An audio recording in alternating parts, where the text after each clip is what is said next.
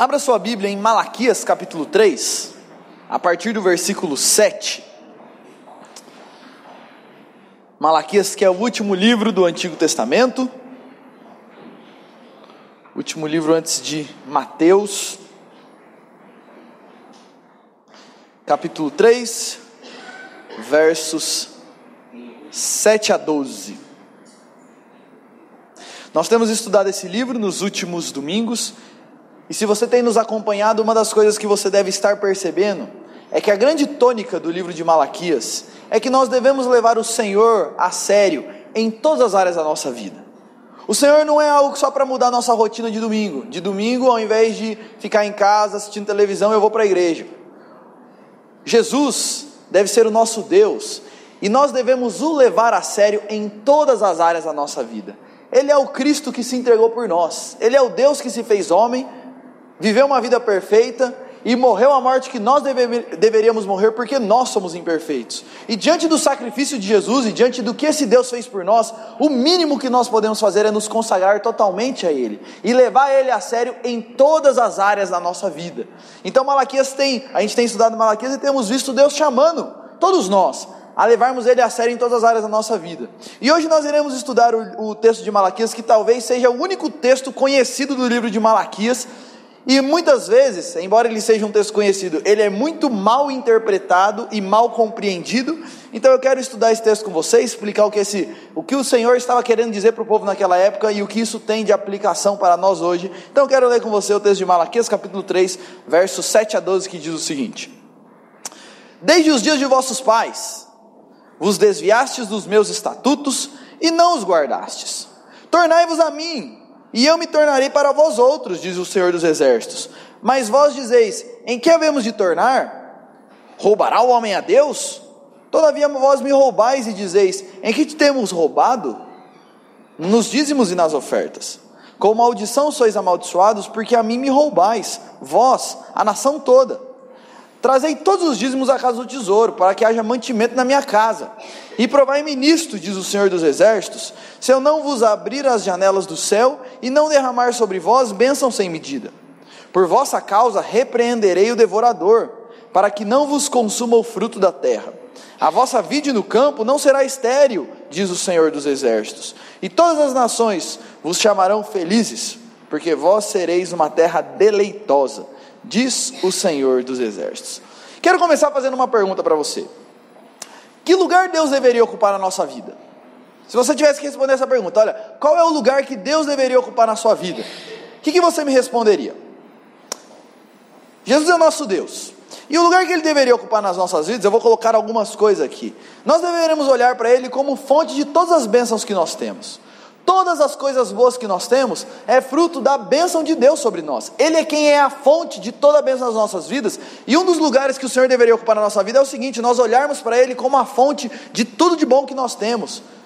O Senhor deveria ocupar o lugar na nossa vida e ser aquele que nós amamos de todo o coração, e nós dedicamos o melhor de nossas vidas, do nosso tempo, dos nossos talentos a Ele. Esse é o lugar que Ele deveria ocupar nas nossas vidas. Ele deveria ser sempre o nosso refúgio e fortaleza. Nos momentos de ansiedade, nos momentos de preocupação, nos momentos de insegurança, eu corro para quem?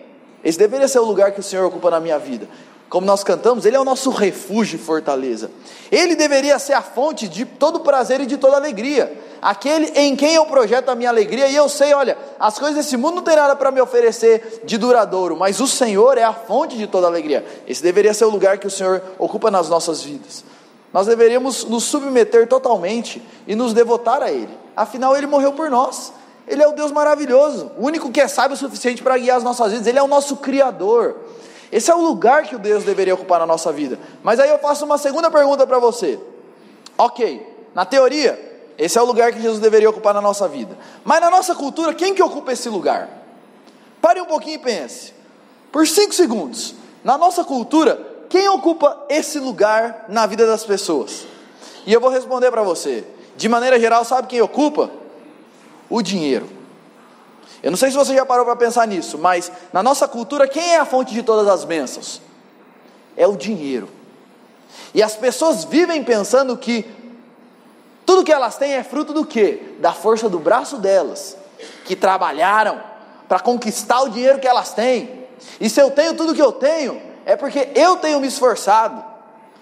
E muitas vezes a gente olha para os outros e fala: é, enquanto você está aí dormindo, eu estou trabalhando, vai trabalhar. E muitas vezes nós olhamos para a fonte de todos os nossos bens como dinheiro, é isso que me dá o tudo de bom que eu tenho. Quem as pessoas amam e dedicam o melhor de suas vidas? De maneira geral, é para o Senhor? De maneira geral, é para o dinheiro. Se é por dinheiro, a pessoa acorda cedo, dorme tarde, faz coisa que ela não faria nunca. Nós vivemos essa cultura, e é uma cultura frenética por trabalho, trabalho, trabalho, trabalho, porque no fim as pessoas querem dinheiro, dinheiro, dinheiro e dinheiro. Quem é o refúgio e fortaleza das pessoas? O dinheiro. Não sei se já pararam pensar nisso, mas normalmente quando a gente tem dinheiro a gente se sente seguro, porque se acontecer qualquer coisa, eu tenho dinheiro para resolver. Se alguém ficar doente, eu tenho dinheiro para pagar o médico. Se acontecer qualquer coisa, eu dou meu jeito. As pessoas olham para o que como fonte de toda alegria e prazer? O dinheiro. Eu sei que todo mundo fala, dinheiro não traz felicidade. Mas na teoria todo mundo fala isso. Mas no fundo todo mundo acredita que traz, porque todo mundo vive para ter mais dele. E já ouviu aquele ditado, né? Dinheiro não traz felicidade. Então sabe o que você faz? Dê todo o seu dinheiro para mim, seja feliz. Porque no fundo, no fundo, as pessoas acreditam que o dinheiro traz felicidade, sim. As pessoas se submetem e se devotam a quê na nossa cultura? Gente, ao dinheiro. Eu não sei se já parou pensar nisso, mas as pessoas se casam por dinheiro. Descasam por dinheiro. Você sabia que o dinheiro e os problemas financeiros dentro do casamento estão entre as quatro maiores causas de divórcio no Brasil? E você sabia que as pessoas divorciam mais por causa de dinheiro do que por causa de adultério? Você sabia disso? Boa parte das crises nos casamentos começam por causa de dificuldades financeiras, os dois não estão se acertando no que diz respeito a finanças. E as famílias hoje em dia é muito. O marido não sabe quanto que a mulher ganha, vice-versa, cada um tem a sua vida financeira independente. E o marido pensa, não vou contar não, senão ela vai querer gastar todo o meu dinheiro. Esse é o nosso mundo. Essa é a nossa cultura. E por que eu estou falando isso? Porque nesse texto que nós lemos, Malaquias agora está começando a trabalhar e tocar nesse ponto, que é um dos pontos mais delicados na nossa cultura, que é a questão do dinheiro. Se você está aqui é, desde o do primeiro dia que nós temos trabalhado a série de Malaquias, eu vou fazer uma recapitulação bem rapidinho aqui. Nos primeiros cinco versículos, Malaquias começa o livro falando que, de, da declaração de amor de Deus. Deus fala para o povo: Eu tenho amado vocês desde sempre. Eu vos tenho amado, eu tenho cuidado de vocês, vocês são o meu povo precioso. E com base nesse amor de Deus pelo povo dele, Malaquias então começa a trabalhar várias coisas nas quais o povo deve levar Deus a sério. Então ele vai falar: olha, então quando vocês, o que diz respeito ao culto de vocês, vocês têm que me oferecer o melhor de vocês e não o pior. Isso ele trabalhou lá nos versículos 6 a 14, quando ele fala: para de me oferecer o um animal manco, cego, me ofereça o melhor. Depois, no versículo, capítulo 2, versos 1 a 9, ele vai falar para a gente levar também a sério a palavra de Deus na nossa vida. Ele é o Deus que nos ama, então nós precisamos levar a palavra dele a sério na nossa vida. Depois, no capítulo 2, versos 10 a 16, ele vai falar sobre a nossa vida amorosa. E ele vai falar que, inclusive na vida amorosa, é preciso levar o Senhor a sério. E é preciso fazer do Senhor o nosso centro e aquele que nos dirige. Porque ele não deve ser só. A gente não pode separar a nossa vida em várias coisas. E, ó, tem a minha vida amorosa, minha vida é, financeira, minha vida é, de lazer. E Deus diz respeito à minha vida religiosa. Não! Deus diz respeito a tudo, Ele tem que ser o Senhor sobre a minha vida como um todo, e é por isso que eu devo levar Ele a sério, inclusive na minha vida amorosa. Falamos na semana passada que levar Jesus a sério envolve viver uma vida de constante arrependimento, fazendo uma revisão constante da nossa vida, e agora Ele vai entrar na parte de dinheiro, mostrando o seguinte, gente, vocês têm que amar o Senhor e não amar o dinheiro. Vocês têm que servir ao Senhor e não servir ao dinheiro. E o grande ponto aqui, gente, preste atenção nisso, que isso daqui é uma das coisas que você não pode perder de vista. Deus não está nem um pouco preocupado com o nosso dinheiro. Ele não precisa do nosso dinheiro, ele é dono de tudo. Inclusive o dinheiro que está na sua mão, é, foi ele que colocou, e se ele não quisesse colocado, se ele não quisesse ter colocado, ele não colocava. O grande ponto aqui de, de, desse texto, e quando a Bíblia trata a questão financeira, não é o dinheiro e o valor em si, mas a grande questão é se nós temos um coração de fato consagrado ao Senhor ou não. E se de fato nós amamos ao Senhor mais do que tudo ou não. E se de fato Ele é o Rei das nossas vidas ou não. E a maneira como nós lidamos com o dinheiro vai revelar muito disso. E esse é o grande ponto que nós não podemos perder de vista aqui. Então, ditas as coisas, eu quero agora entrar no texto, explicar esse texto e depois fazer algumas colocações e algumas aplicações, trazer esse texto para nós. Bom, o texto começa com Deus fazendo uma acusação para o povo. Ele vai dizer o seguinte: Desde os dias dos vossos pais, vocês estão se desviando dos meus estatutos. Aqui é importante, para você entender esse texto e, e o que Deus está colocando aqui para o povo, é importante você entender que Deus, quando ele chama Abraão, lá em Gênesis 12, depois Gênesis 17, ele fez um combinado, uma aliança com o povo dele. Ele chamou Abraão e falou assim: Abraão, é o seguinte, eu vou fazer um compromisso com você. Eu vou proteger você, eu vou abençoar você, eu vou dar uma terra para você, eu vou dar um reino para você, e eu vou usar você e todos os seus descendentes para abençoar todas as nações da terra. Deus escolheu Abraão e escolheu formar uma nação por meio de Abraão, e escolheu então, fazendo uma aliança com Abraão, abençoá-lo de modo que por meio dele ele ia abençoar todas as nações e todas as famílias da terra. Essa era a parte de Deus na aliança que ele fez com o povo. A parte do povo na aliança, e Deus falou: Ó, eu vou fazer isso, e o que eu peço de vocês? Eu amo vocês, eu escolhi vocês, eu fui até vocês, eu livrei vocês, eu, eu, eu tirei vocês da escravidão do Egito, me sirvam, me obedeçam. E os termos da aliança, mas obedecer em quê? Quando você lê lá Gênesis, Levítico, Números e Deuteronômio, você vai ver quais são os termos da aliança para o povo, no que, que eles deveriam obedecer. Então Deus chama o povo, faz um combinado de: olha, eu vou fazer tudo isso daqui por vocês, e ele fala: e vocês me obedeçam de volta, me sirvam, caminhem comigo. E uma coisa que fica muito clara no Antigo Testamento é que Nesses termos da aliança e no compromisso que Deus fez com o povo, ele diz o seguinte: se vocês me obedecerem, eu vou abençoar vocês. E as bênçãos no Antigo Testamento tem muito a ver com, por exemplo, vai ter chuva para a plantação de vocês, os animais de vocês vão ser prósperos, a, as plantações de vocês vão frutificar abundantemente. Tem muito a ver com é, as questões é, materiais da época, e principalmente eles viviam numa, numa sociedade de agricultura, de criação de gado, e tem muito a ver com as bênçãos de Deus, tem a ver com isso. E Deus também falou: e se vocês não me obedecerem, isso vai gerar maldição. E a maldição tem a ver com o quê? Vai parar de chover, as plantações vão dar praga, os animais não vão reproduzir tanto. Então Deus chamou o povo dessa forma e firmou uma aliança com o povo dessa forma. A gente está falando do Antigo Testamento. No Novo Testamento, essa mesma aliança de Deus com o povo dele, e agora estamos falando da gente, continua, mas com uma diferença, com algumas diferenças na verdade. Primeiro, e por causa de Jesus, primeiro, Jesus obedece toda a aliança no nosso lugar. Uma coisa que fica muito clara no Antigo Testamento é o seguinte: nós seres humanos não conseguimos obedecer a Deus. E todas as leis do Antigo Testamento estão aí para provar isso. A gente não consegue cumprir a nossa parte diante de Deus. E por isso a gente merece condenação da parte de Deus. Então Deus, o próprio Deus entrou na história na pessoa de Jesus e ele obedeceu toda a aliança no nosso lugar. Ele obedeceu e fez a nossa parte no nosso lugar e morreu a morte que a gente deveria morrer. E louvado seja Deus por isso, porque se dependesse da gente, a gente estava perdido. Então ele obedece no nosso lugar. E as bênçãos que nós recebemos, e essa é uma coisa importante, não são bênçãos materiais.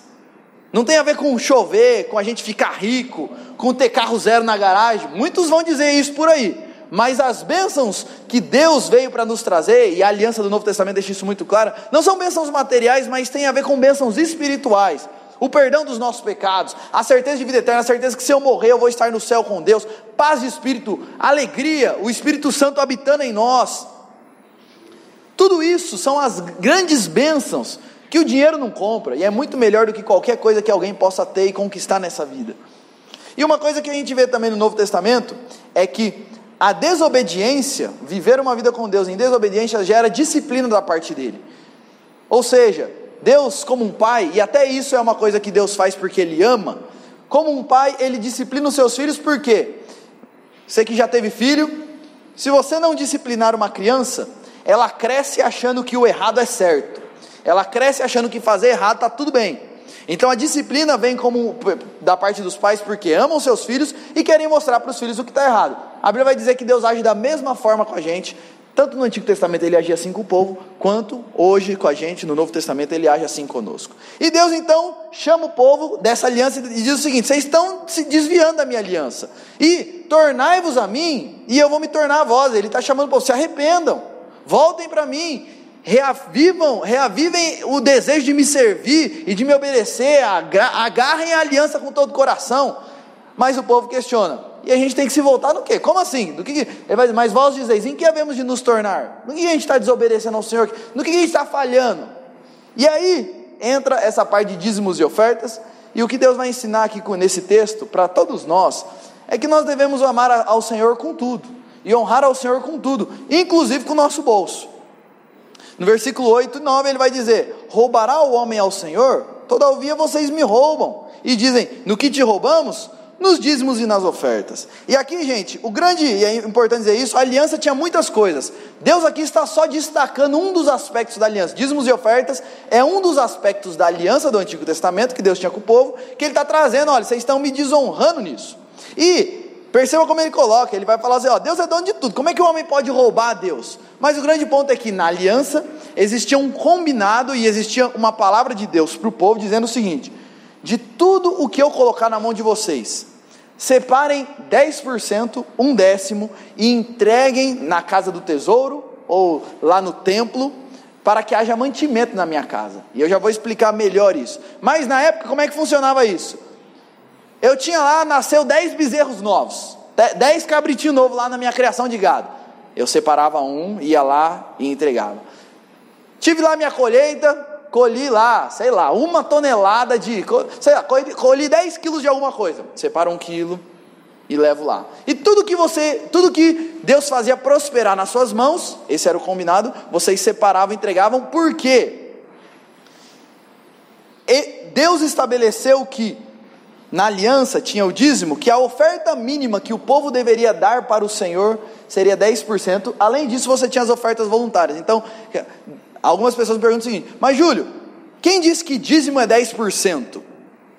A palavra dízimo significa um décimo.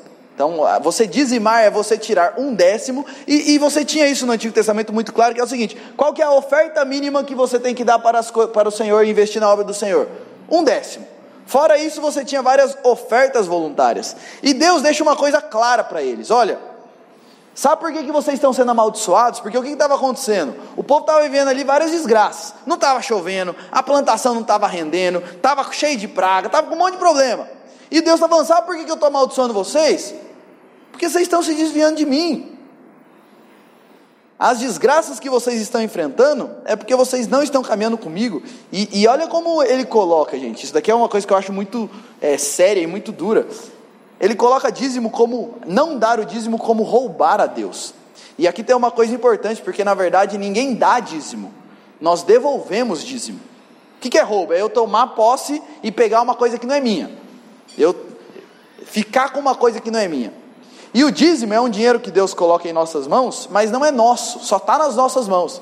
Então não é um negócio meu que eu estou escolhendo dar, é uma coisa que está na minha mão que eu devolvo. Essa é a lógica e é por isso que ele coloca ali, ó, vocês estão roubando a Deus, porque vocês estão tomando um negócio, vocês estão ficando com uma coisa que não é de vocês. E mais uma coisa que é interessante é que mesmo o povo sendo, e aí quando a gente lê o livro de, de Malaquias, a gente vê que o povo estava errando um monte de coisa. Deus não destruía essa nação de ladrões e essa nação tão cabeça dura, porque Deus firmou uma aliança com eles. Apesar do povo ser assim, Deus amava esse povo, insistia nesse povo e investia nesse povo.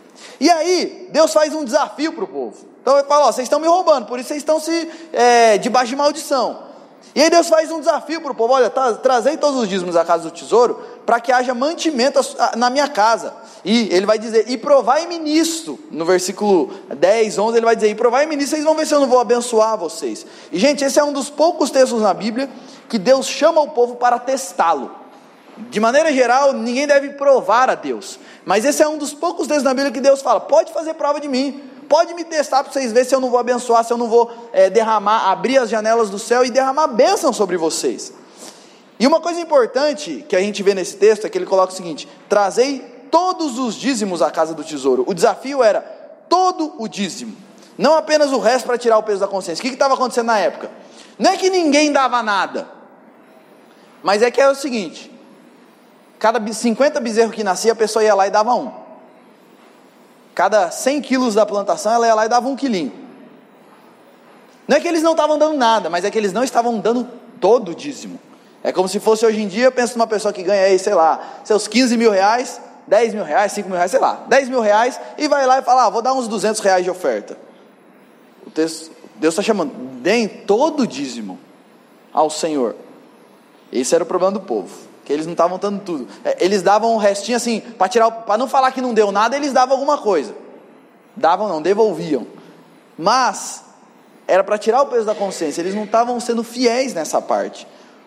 E ele vai falar da casa do tesouro, que era o lugar onde se armazenavam os dízimos antes da distribuição. Lembre-se disso. As pessoas não tinham salário na época, então todo dízimo era dado em forma de mantimentos, em forma de é, gado, é, questões de colheita e assim por diante. Então existia um armazém onde isso era armazenado é, antes de ser distribuído. E os dízimos eram usados para quê naquela época?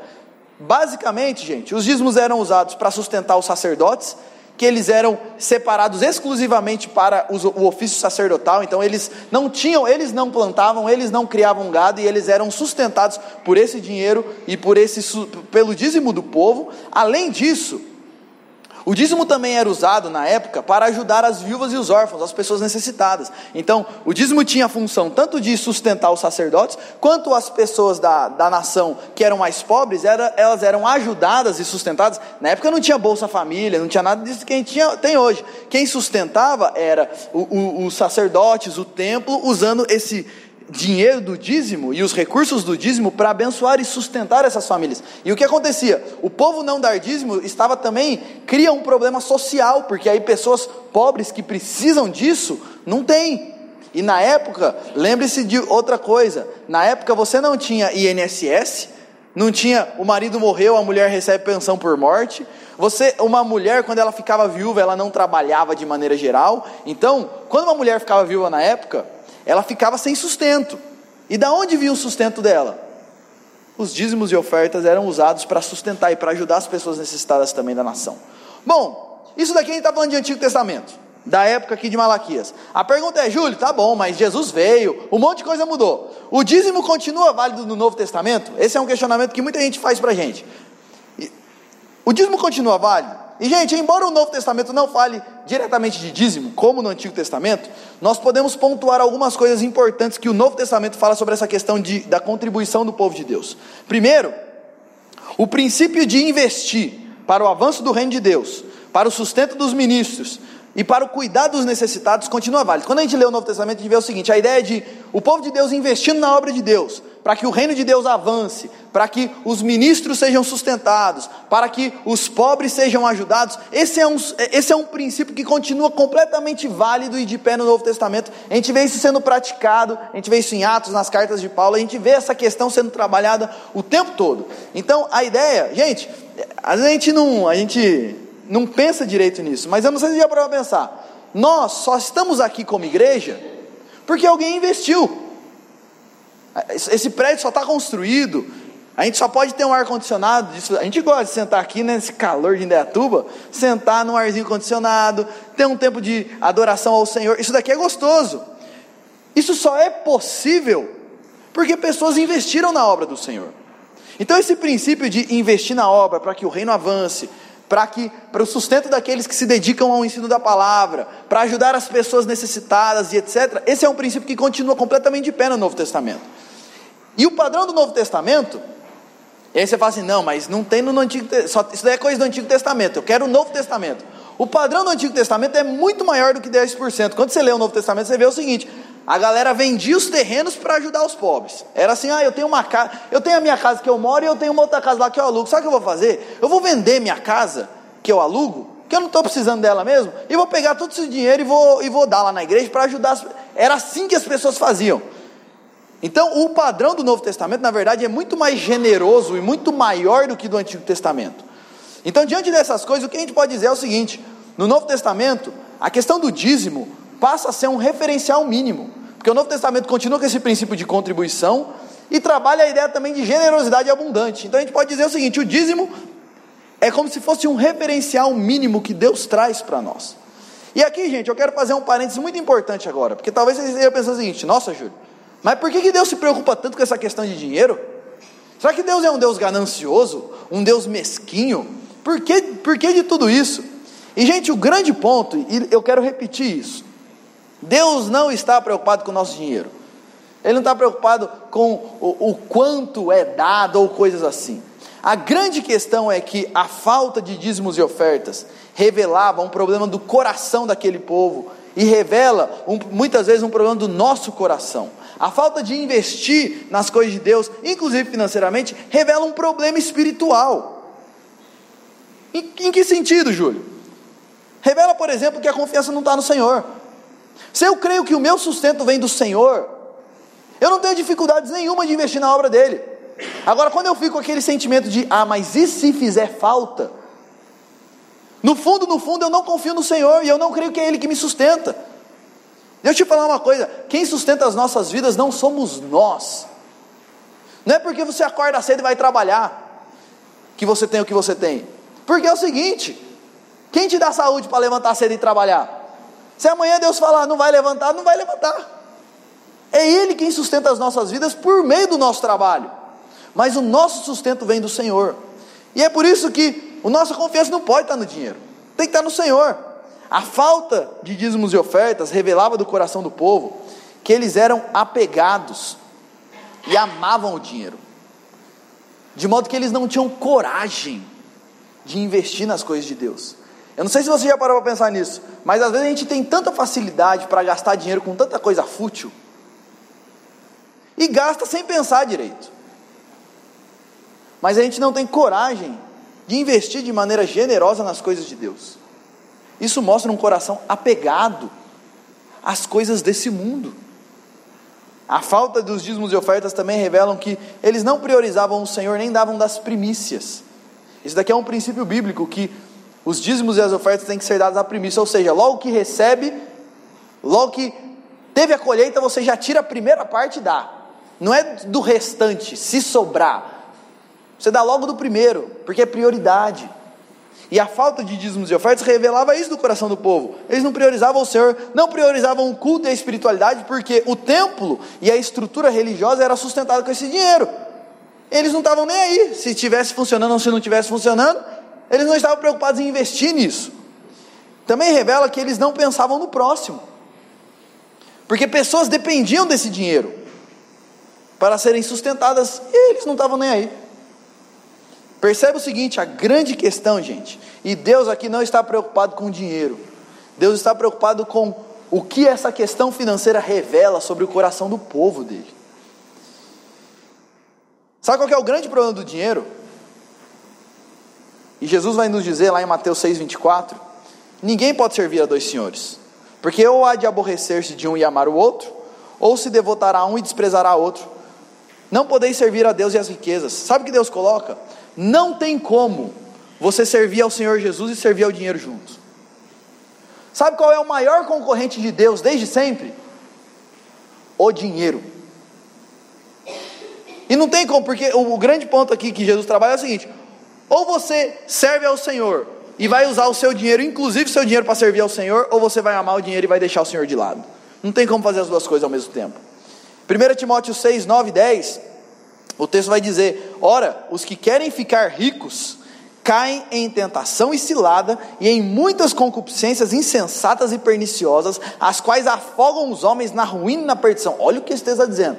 Quem quer ficar rico, e só um detalhe: o problema não é ter dinheiro, o problema é querer dinheiro.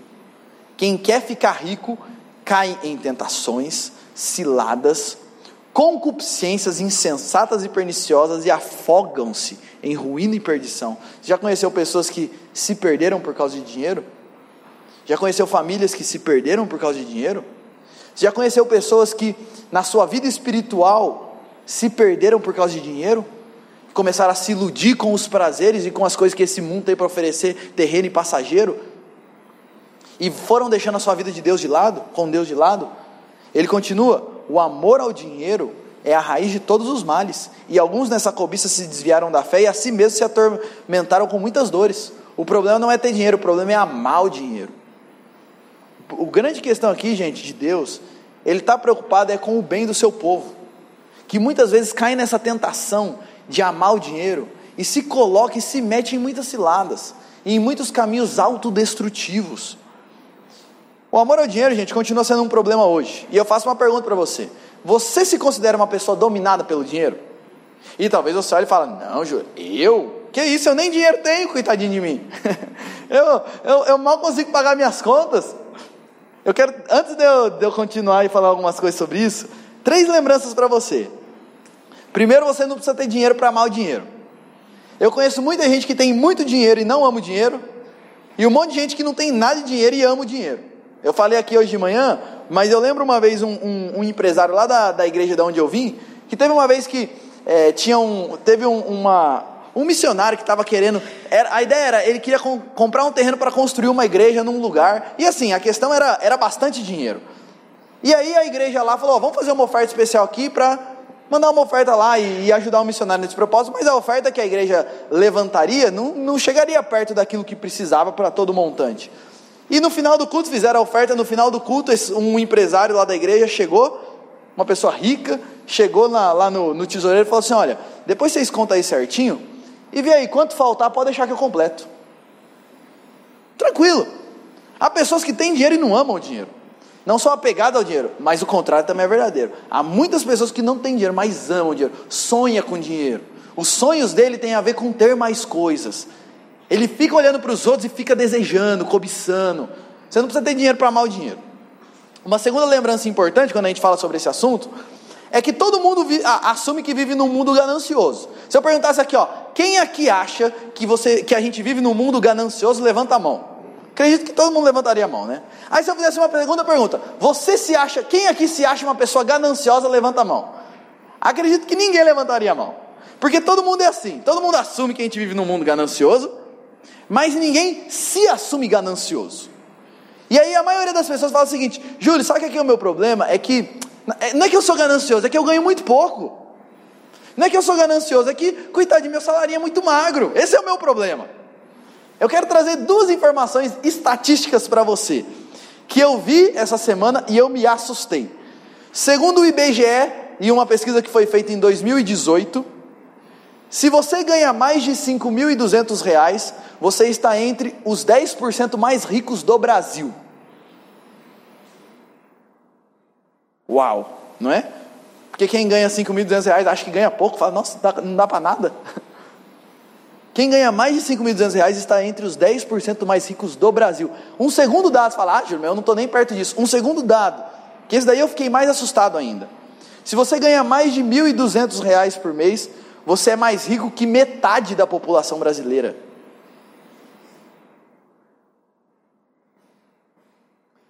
O nosso problema, gente, a gente sempre acha que ganha pouco. A gente sempre acha que o problema é que o nosso salário é muito curto. Uma outra coisa importante para dizer é que Jesus adverte mais sobre dinheiro do que contra a imoralidade sexual e contra outros pecados. Sabia que Jesus falou mais sobre essa questão? Cuidado com o, os, o encanto do dinheiro. Ele falou mais sobre isso do que sobre é, é, imoralidade sexual e vários outros pecados. O que eu estou colocando isso, gente, é que às vezes a gente é dominado por esse mundo e a gente a gente está indo junto com a correnteza e não percebe. E eu quero colocar algumas perguntas aqui para você se avaliar. Se você é uma pessoa que ama o dinheiro, e se você é uma pessoa que tem essa questão financeira, você tem um problema nessa área. Fazer a primeira pergunta que eu quero fazer para você: você se preocupa mais com o ser ou com o ter? Você investe mais em ser uma pessoa com um caráter melhor ou a sua preocupação e o seu investimento maior é em ter mais? Você se preocupa mais com ser alguém ou com o ter? Na teoria é fácil responder essa pergunta, mas na prática.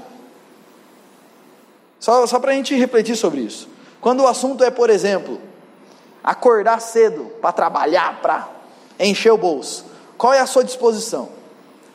Quando o assunto é acordar cedo para estudar, para passar naquela faculdade, para eu poder ter um bom emprego, para ganhar dinheiro? Qual é a sua dedicação? Agora, e quando o assunto é ler a Bíblia, por exemplo?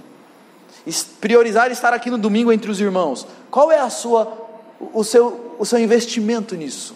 E a sua disposição para isso? Outra pergunta: você é uma pessoa invejosa? Que vive triste por não ter o que gostaria? Ou você vive satisfeito com o que tem, seja muito ou seja pouco? Você fica olhando para os outros e pensando, puxa, por que, que não sou eu? Por que, que o outro tem uma vida assim e eu não tenho? Que, que o outro comprou uma BMW nova? E eu aqui com esse fusquinha velho? Por quê? Você é uma pessoa invejosa. E uma pessoa invejosa é aquela pessoa que não consegue se alegrar com as conquistas dos outros. Eu já dei esse exemplo aqui algumas vezes, mas volta, agora a gente está chegando aí a época que a gente volta de férias, e aí chega lá no, no serviço, no trabalho, na escola, qualquer lugar, e aí como é que foi a Foi bom, fui passear lá na casa dos meus parentes, ali em Cosmópolis, foi uma benção, ah legal, e você, para onde foi? Ah, essas férias eu fui para Disney, e aí a pessoa fala, ah, muito feliz por você, mas no coração fica: por que, que não sou eu? Eu me esforço tanto, eu me dedico tanto, eu faço tanto. Você é uma pessoa satisfeita com o que você tem? Outra pergunta: você é uma pessoa consideravelmente generosa? E consideravelmente aqui eu quero dizer o seguinte: pense no quanto você ganha. Quantos por cento do que você ganha você usa não para você, não de maneira egoísta, mas para ajudar outras pessoas. Eu vi uma pesquisa também esses tempos atrás que me impressionou e, na verdade, não é tão impressionante assim. Mas essa pesquisa dizia o seguinte: proporcionalmente, quanto menos dinheiro as pessoas têm, mais generosas elas são. Porque a ideia é o seguinte: uma pessoa que ganha mil reais, quando a gente fala, por exemplo, de dízimo, ela fala: Nossa, meu dízimo é tão pequenininho, mas eu vou lá dar. Agora, a pessoa que ganha 30 mil reais, ele olha e fala: Nossa, 3 mil de dízimo? Ah, não, é muito, vou dar 500 e o povo vai ficar muito feliz lá. A gente olha às vezes e vê esse jogador de futebol que foi lá e doou um milhão de reais para a instituição de caridade. A gente olha e fala: oh, mas o cara ganha 20 milhões por mês. Nem se ele quiser se esforçar todo dia, ele não consegue gastar tudo isso. Proporcionalmente, é interessante isso, mas normalmente as pessoas mais generosas são as pessoas que ganham menos. As pessoas que ganham mais ficam com dó de, de, é, de investir e, e ser generoso com grandes quantias. A pergunta que eu faço é: você é uma pessoa consideravelmente generosa? Quantos por cento do seu orçamento é dedicado à generosidade? Outra pergunta: você é uma pessoa consumista, gastona ou muquirana? As duas coisas são as duas faces do mesmo problema. O gastão é aquele que não pode passear no shopping. Olha, eu não posso ir com a minha esposa no shopping. E, e não é só mulher, não, tem homem que é assim também. Eu, eu já conheci uns homens que ele vai no negócio comprar um tênis, ele compra cinco. Não consegue. Tanto uma pessoa gastona que compra e gasta desnecessariamente, quanto uma pessoa muquirana. Você já ouviu essa a, a piadinha, que é a pessoa que atravessa o oceano com o sorrisal na mão e não dissolve. De tão mão fechado que o homem é. Não passa nada. E tudo isso, o, o, a, os, os dois lados são duas fases do mesmo problema. Por quê? Um é o cara que acredita que a, a, aquilo que ele compra vai de alguma forma suprir alguma necessidade dele, ele não se consegue se controlar diante do desejo de gastar, e gasta mais do que deve, e não só mais do que deve, mas com coisas desnecessárias, enquanto ele poderia estar usando esse dinheiro de maneira muito mais útil para ajudar outras pessoas e assim por diante. E a outra face é aquele que tem dó de gastar. Ele, ele assim, tudo que ele vai fazer, ele faz assim, passando necessidade, porque ele é apegado ao dinheiro. Uma vez eu vi uma pessoa falando sobre isso, é, a pessoa vai dar dízimo, e aí ela, vai, ela dá o dízimo assim, ó, 322 e 25, exato assim, ó, porque ela tem dó de arredondar para 325. Então, assim, para não falar que eu não estou dando, aí, ó, aí, ó, exatamente.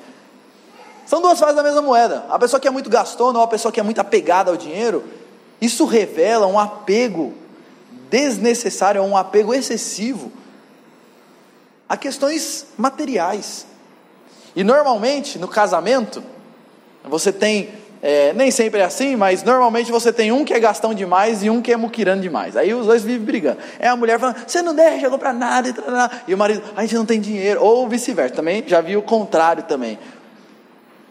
E aí o marido fala, não, eu, eu nem falo para minha esposa quanto que eu ganho, porque senão ela vai querer gastar todo o meu dinheiro. E, e, e vive, gente, percebe? Eu não sei se vocês conseguem perceber, mas esses exemplos que eu estou dando, está mostrando o seguinte, é a questão do apego ao dinheiro. Eu só uso roupa de marca. Se for para comprar, tem que ser só coisa boa. Eu não como qualquer tipo de coisa. É o apego a luxos desnecessários. E a grande questão é que isso revela um coração apegado a coisas erradas. Outra pergunta que eu faço para você: os seus principais sonhos estão relacionados com o possuir mais? Quando você fala assim, ó, quais são os seus grandes projetos de vida? Tem a ver com questões materiais? Tem a ver com questões financeiras? Última pergunta para você se avaliar é: você se dedica mais para as coisas do Senhor ou para as coisas do trabalho? O que absorve mais o seu coração? Ou você se dedica mais ao Senhor ou à sua escola? Quando o assunto é ganhar dinheiro, você está disposto a acordar que horas? A fazer que tipos de sacrifícios? E quando o assunto é servir ao Senhor, você está disposto a acordar que horas? Às vezes no domingo eu não me disponho a acordar 8 horas para vir aqui na escola dominical. Agora, quando é para o serviço, você precisa acordar quatro e meia, eu acordo. Gente tem que se avaliar, gente. Quem é o nosso Deus de fato? Quem nós servimos de fato? Esse é o grande problema. E lembre-se de uma coisa: Deus não precisa do dinheiro de ninguém. Ele é dono de tudo.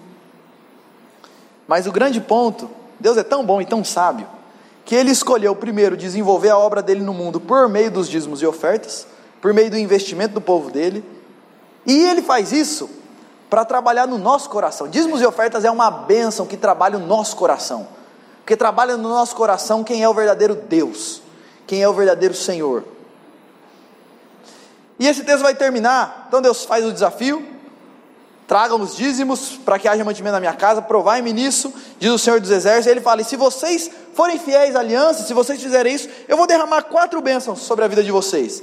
E aí ele termina a promessa de Deus falando quatro coisas. Primeiro, eu vou abrir as janelas dos céus e vou derramar sobre vocês bênçãos sem medida. E eu sei que muitos pregadores da prosperidade vão falar, usam esse texto para dizer o seguinte: se você der dízimos e ofertas, Deus vai abrir as janelas do céu e vai multiplicar. Se hoje você anda com um carro de 2002, você vai andar de carro zero. Se hoje a sua casa é alugada, você vai ter casa própria. E Deus vai multiplicar, você vai ficar rico. O que Malaquias está dizendo é o seguinte: não estava chovendo na época. As plantações que precisavam das chuvas para desenvolver não estavam chovendo. Deus está dizendo o seguinte: provai-me nisso. E sabe o que eu vou fazer? Eu vou mandar chuva para vocês. Eu vou abençoar vocês. Para que vocês, para que a plantação de vocês tenham chuva para crescer. Ele vai dizer o seguinte: não só vou abrir as janelas do céu, mas por vossa causa repreenderei o devorador para que não vos consuma o fruto da terra. Eu sei que muita gente usa esse texto e diz o seguinte: o devorador aqui é Satanás. Sabe por que você não está conseguindo pagar suas contas? Porque Satanás está comendo todo o seu dinheiro. E aí, por isso que não sabe. Gente, devorador era uma espécie de gafanhoto que tinha na época. Que é, eu, eu vi recentemente uma, uma, uma, um enxame de gafanhoto que teve lá na África. E eu vi uma imagem que eu fiquei assustado: que tinha um homem e uma, um enxame de gafanhoto em volta dele que você nem conseguia ver o homem de tanto gafanhoto que tinha. Era uma nuvem escura.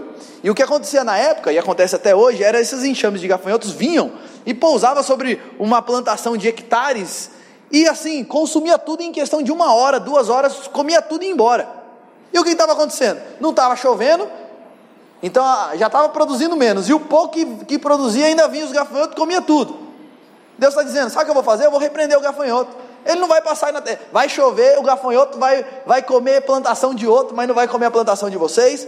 E ele vai dizer: E a vossa vide não será estéril, diz o Senhor dos Exércitos. As videiras frutificarão abundantemente. E na época, na cultura judaica, é, as videiras e a uva era uma fonte muito importante de alimento. Eles faziam tanto vinho, uva passa e várias outras coisas, e era um, um, um, uma questão importante da, da economia da época. E Deus está falando: eu vou fazer chover, eu vou repreender o devorador e vou fazer é, a videira frutificar abundantemente. E o texto vai terminar com uma última promessa linda, versículo 12: E aí todas as nações vos chamarão felizes, porque vós sereis uma terra deleitosa, diz o Senhor dos Exércitos. Deus está dizendo o seguinte: e aí sabe o que vai acontecer? As, o pessoal que está em volta de vocês vão olhar para vocês e vão dizer: Uau, que povo lindo, que terra linda, que Deus maravilhoso. Que coisa maravilhosa, que terra deleitosa. E aí eu não sei se vocês lembram, mas no começo eu, eu comecei dizendo o seguinte: a aliança de Deus tinha a ver com abençoar esse povo, para que por meio desse povo ele abençoasse outras nações. E Deus faz uma promessa: sejam fiéis a mim, e eu vou abençoar vocês, e vou usar vocês para direcionar outras nações para o Senhor. Vocês precisam me amar com tudo, inclusive com o bolso. Deus está falando para o povo. Vocês estão passando por necessidade porque vocês não estão, fazendo as coisas direito. Eu estou disciplinando vocês. E tornem-se a mim e eu vou abençoar vocês. Eu vou derramar bênção a vocês, de modo que o pessoal em volta de vocês vai começar a olhar e falar: Uau, que Deus, que povo, que coisa linda. Eu quero conhecer também. E eu quero terminar, gente, aqui partindo para a minha parte final, dizendo que isso daqui, talvez você olhe e diga o seguinte: Júlio, Tá bom, eu tenho um coração apegado ao dinheiro, vai, eu assumo. Depois de ouvir tudo isso daí, eu acho que eu tenho um problema com isso daí. Como é que eu mudo meu coração? Como que eu posso lidar com isso? E eu lembro aqui, gente, de 2 Coríntios 2, 2 Coríntios 8, 8 e 9, que vai dizer o seguinte: Paulo falando para escrevendo aos Coríntios, ele estava pedindo uma oferta para ajudar uns irmãos que estavam passando por uma grande fome que estava tendo em Jerusalém. E ele fala o seguinte: Não vos falo em forma de mandamento, mas para provar pela diligência de, de, de, outros a sinceridade do vosso amor. Ele fala: olha, não estou mandando, não, estou pedindo para ver como está o coração de vocês. E ele fala: Pois conheceis a graça do nosso Senhor Jesus Cristo, que sendo rico, se fez pobre por amor de vós, para que pela sua pobreza vos tornasseis ricos. Ele fala: olha, Jesus, o Deus homem, ele era rico espiritualmente e nós, miseráveis pecadores pobres. Esse Jesus, que era rico, se fez pobre. Ele não se apegou à riqueza dele, mas ele entregou toda a riqueza dele por nós, crucificando-se naquela cruz. Ele sangrou no nosso lugar. Ele foi crucificado no nosso lugar. E porque ele fez isso? Para, ele se fez pobre para nos enriquecer. E as bênçãos aqui é enriquecimento espiritual. Ele está falando de perdão dos pecados, nos fazer filhos de Deus. E o que Paulo está ensinando para eles e está ensinando para nós é que quando nós nos rendemos a Jesus e entendemos quem é Jesus e entendemos isso, que ele sendo rico se fez pobre por amor a mim, Jesus será meu maior tesouro. E eu vou querer usar inclusive o meu dinheiro para servir a Ele. Sabe como a gente se livra do apego financeiro? A gente se, liga, se livra olhando para Jesus, o Deus que sendo rico se fez pobre para nos abençoar. E o desafio que eu tenho para você nessa noite é: olhe para Jesus, e olhe para o que ele fez por nós, e a riqueza que ele abriu mão para que nós, na nossa pobreza, fôssemos supridos nas nossas necessidades. E assim você vai entender que ele é o maior tesouro que você pode ter, que dinheiro não vale nada perto dele, que dinheiro passa, esse mundo passa, carro, casa, conquista, tudo isso daí passa. E a única coisa que permanece para sempre é a nossa, a nossa relação com Jesus e a vida eterna que nós recebemos dele. E quando nós entendemos isso, a gente vai parar de se apegar ao dinheiro e vai começar a usar inclusive o dinheiro que Deus tem colocado nas nossas mãos para servi-lo e para abençoar outras vidas. E eu quero terminar fazendo algumas colocações finais. Lembre-se que a questão, a grande questão não é o dízimo e a oferta em si, mas um coração dedicado ao Senhor. Se você também for só dizimista, e não tiver as outras áreas da sua vida levando o Senhor a sério, não adianta nada. Ah, então é o seguinte: a partir de agora eu vou dar dízimo e pronto, estou fazendo a minha parte. O que Deus quer não é o nosso dinheiro, é o nosso coração entregue a Ele. Então, ser só dizimista também, sem as outras áreas da nossa vida submetidas ao Senhor, não, não serve de nada. Ele quer corações dedicados a Ele. Outra coisa que é importante dizer sobre dízimos e ofertas é que se você for ofertante ou dizimista, visando fazer alguma troca com Deus, não adianta nada também, porque tem muita gente que busca essa questão do dízimos e ofertas assim: bom, estou com uma necessidade, não tenho de onde tirar, então eu vou dar lá na igreja um dinheiro, porque assim Deus vai multiplicar. E a pessoa, ela dá e ela oferta, não pensando no Senhor em si, mas pensando no que aquilo vai te trazer de retorno para ela. Isso é errado, isso é pecaminoso, isso é querer usar a Deus, ele não aceita isso. Então também ser dizimista, querendo fazer troca com Deus, não resolve nada. Dízimos e ofertas é fruto de um coração que ama a Deus sobre todas as coisas e por isso quer investir na, no reino dele e ama o próximo, porque, porque sabe que o investimento no reino de Deus vai abençoar outras vidas. Esse é o grande ponto. Quando nós investimos no nome de Deus, nós estamos mantendo o reino de Deus avançando e abençoando diversas outras vidas. Deus não busca pessoas que o adorem com lábios, Deus busca pessoas que o adorem em espírito e em verdade. Outras aplicações é que a desobediência nessa parte gera disciplina da parte de Deus. Então, é possível que algumas situações difíceis que nós passemos na vida é fruto da nossa falta de investimento na obra do Senhor, porque o nosso coração não está totalmente consagrado. Então, Deus nos disciplina, porque Ele nos ama e quer nos mostrar isso. E também, ao mesmo tempo que a desobediência gera disciplina, quando nós obedecemos, nós somos aproximados do Senhor. E assim nós desfrutamos mais das bênçãos da aliança que nós temos com o Senhor. Isso envolve todas as áreas da nossa vida e é muito importante lembrar disso. As bênçãos não têm a ver com questões materiais, tem a ver com bênçãos espirituais. E para terminar, gente, perguntinhas finais para você. Você ama o dinheiro? Você se preocupa mais com o ser ou com o ter? O dinheiro não pode trazer significado, segurança e vida. Eu sei que você fala isso, mas não só fale isso, acredite nisso. Creia nisso. Dinheiro não traz felicidade, não traz mesmo. Então não viva por isso. Não se apegue a isso. Outra pergunta é: você tem exercitado generosidade? Você tem sido fiel nos dízimos e nas ofertas? Você tem servido ao dinheiro ou usado o seu dinheiro para servir a Cristo? Quem de fato é o seu Deus? E a última, uma última coisa que eu quero dizer é o seguinte, gente: Deus nos ama, Cristo nos chama para amá-lo de todo o nosso coração não só aqui uma vez por semana de domingo, não só com algumas questões e algumas áreas da nossa vida, porque às vezes a gente tem alguns quartinhos, imagina que a sua vida é uma casa, às vezes a gente tem alguns quartinhos que a gente não deixa o Senhor entrar, ó Jesus, pode entrar aqui, esse daqui não, esse daqui, esse daqui também não mexe. Esse... O Senhor busca pessoas que o amem, caminhem com Ele e sirvam Ele em todas as áreas da vida. Pessoas que falam o seguinte: pode entrar, mexer aonde o Senhor quiser, jogar o que o Senhor quiser fora porque a minha vida não é minha. A vida que eu tenho, eu só tenho porque Jesus me deu ela. E Ele, ele morreu por mim para que eu, eu, que agora estou vivo, não viva mais para mim mesmo, mas para servir aquele que morreu e se entregou por mim.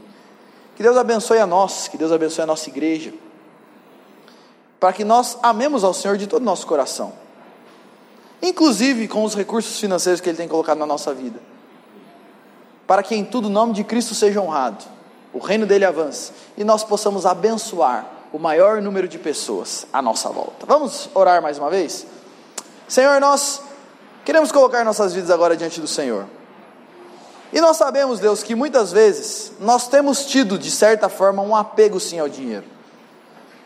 A verdade é que esse mundo fala muito sobre isso. E na grande maioria das vezes nós somos levados e iludidos pelas coisas desse mundo que são transitórias e passageiras, e boa parte das vezes nós passamos a dedicar o melhor das nossas vidas não ao Senhor, mas às conquistas materiais desse mundo. A nossa oração, Deus, é nos livra de estarmos apegados ao dinheiro. Nos livra de fazer do dinheiro nosso Deus.